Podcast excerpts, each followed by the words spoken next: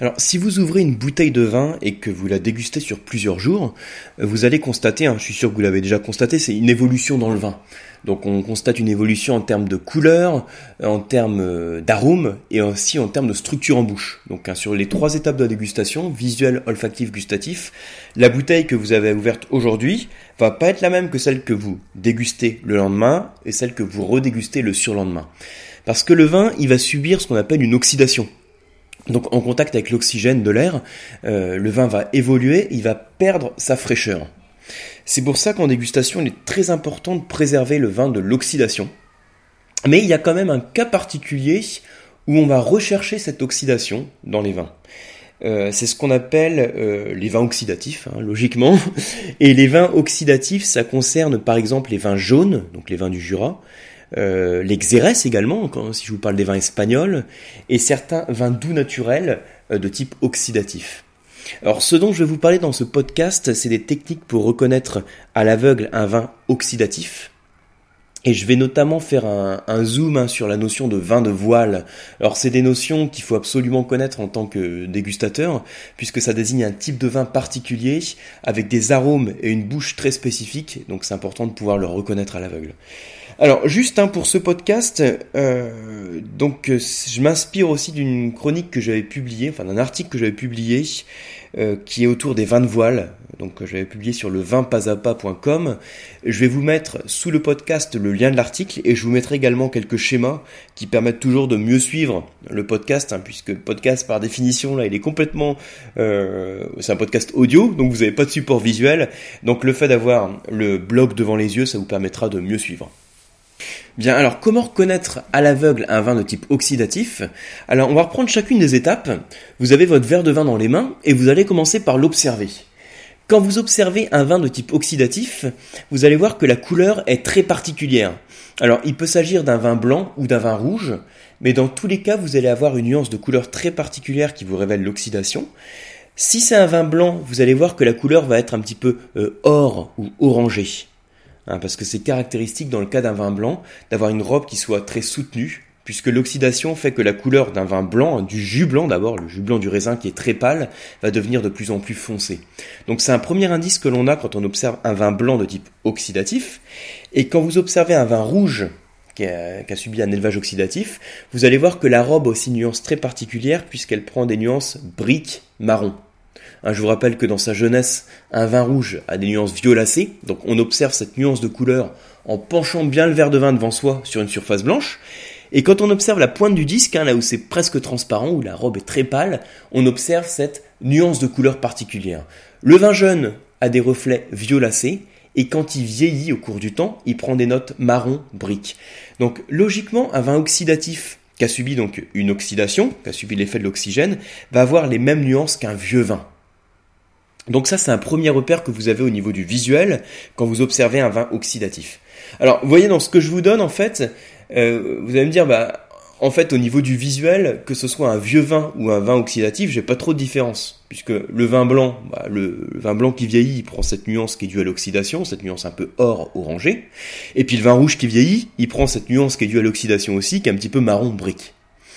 Alors là, effectivement, on a quelque chose de commun, que le vin soit de type oxydatif ou que ce soit simplement un vieux vin.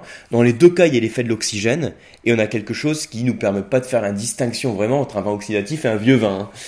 Euh, la différence, elle va se faire plutôt au, cours de l'autre étape de la dégustation, qui est au cours de l'analyse olfactive. olfactive. Pardon.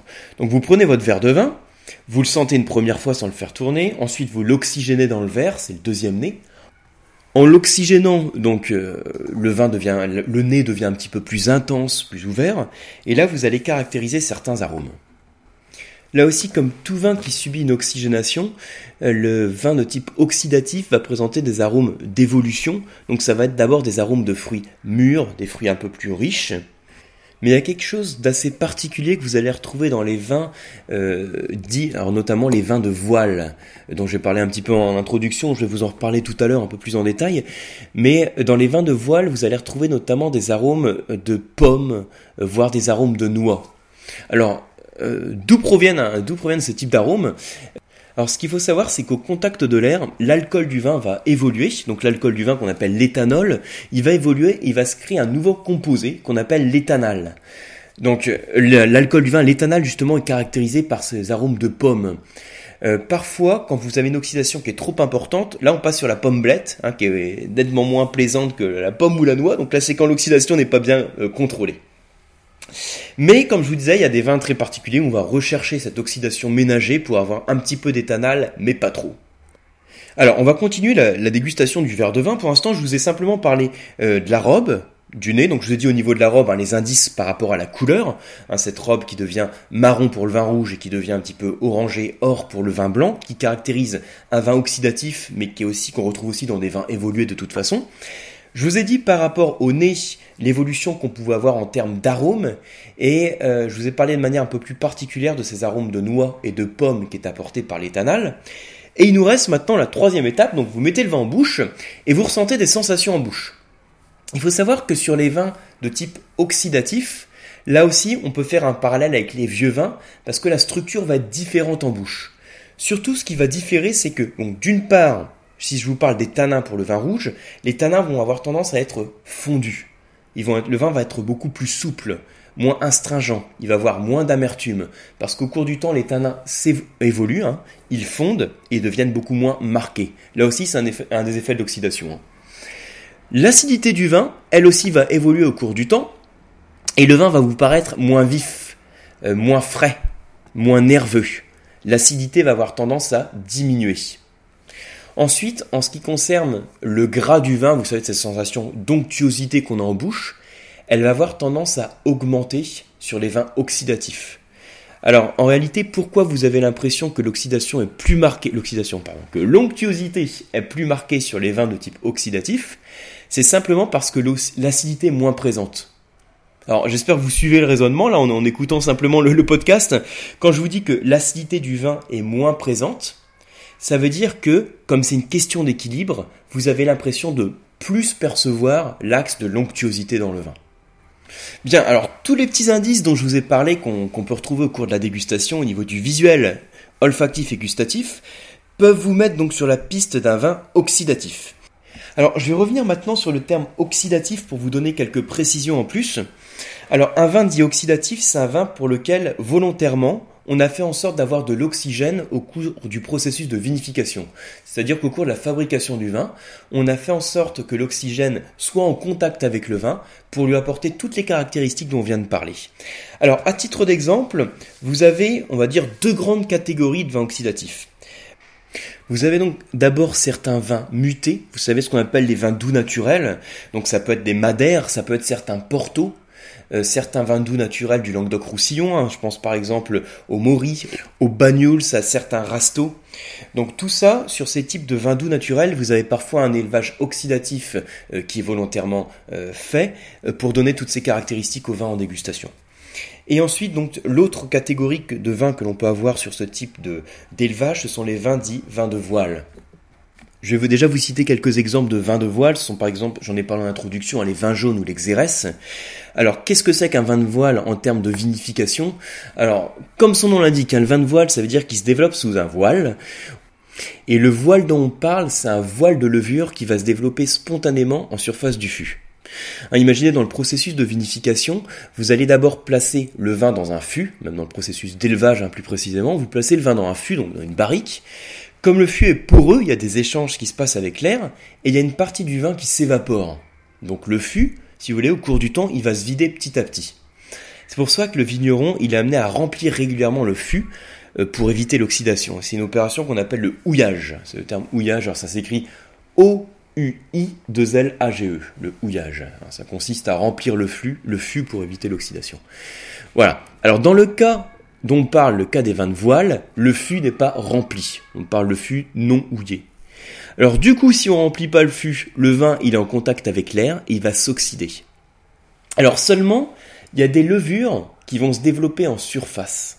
Et ce voile levurien qui se développe en surface va permettre d'isoler le vin d'un contact direct avec l'air et ça va le préserver d'une oxydation brutale. Donc voilà l'explication en quelques minutes, euh, le plus simplement possible de la manière dont agit en fait le voile pour préserver le vin d'une oxydation. Alors, pour que tout se passe bien, c'est-à-dire pour pas que le vin s'altère ou pour pas qu'il subisse des attaques microbiennes, il faut qu'il soit suffisamment riche en alcool pour éviter le développement des bactéries. Voilà. Alors pour bien savoir ce que c'est qu'un vin de voile, hein, je, répète, hein, je vous invite vraiment à déguster un vin de voile. Donc vous, vous achetez un vin jaune du Jura ou un Xérès espagnol et vous allez tout de suite constater tout ce dont on a parlé précédemment aux différentes étapes de la dégustation. Au niveau du visuel, au niveau olfactif et au niveau gustatif. Au niveau du visuel, comme on parle d'un vin blanc, vous allez avoir une robe qui va être soutenue, un petit peu or. Au niveau olfactif, souvenez-vous ces arômes de pommes, pommes vertes, voire de noix que vous allez retrouver, qui sont caractéristiques de l'éthanal qui provient de l'oxydation de l'alcool, qui caractérise donc le vin de voile. Et au niveau de la bouche, vous allez retrouver un certain gras, une certaine onctuosité si vous préférez, qui est renforcée aussi par le fait que l'acidité a diminué. Donc voilà pour ces petites notions. Hein. L'idée là, c'est vraiment de vous donner les effets de l'oxygène sur le vin et vous faire le parallèle avec la notion de vin oxydatif. Faut dire, il est en fait très facile de retrouver à l'aveugle un vin dit oxydatif dans une dégustation si on prête vraiment attention aux trois étapes de la dégustation visuel, olfactif, gustatif, et si on recherche tous ces petits indices qui nous mettent sur la piste de ce type de vin. Voilà, donc comme d'hab, hein, je vous invite maintenant à, mettre tout ça en pratique et à déguster, euh, déguster des vins dits oxydatifs, des vins de voile, et vous allez voir, ça va tout de suite vous sauter aux yeux, mais aussi au nez et à la bouche, hein, puisque à chacune des étapes de la dégustation, vous allez pouvoir retrouver les effets de l'oxygène. Voilà, je vous dis à très bientôt, donc soit sur un article sur le vin pas à pas ou sur un autre podcast. À bientôt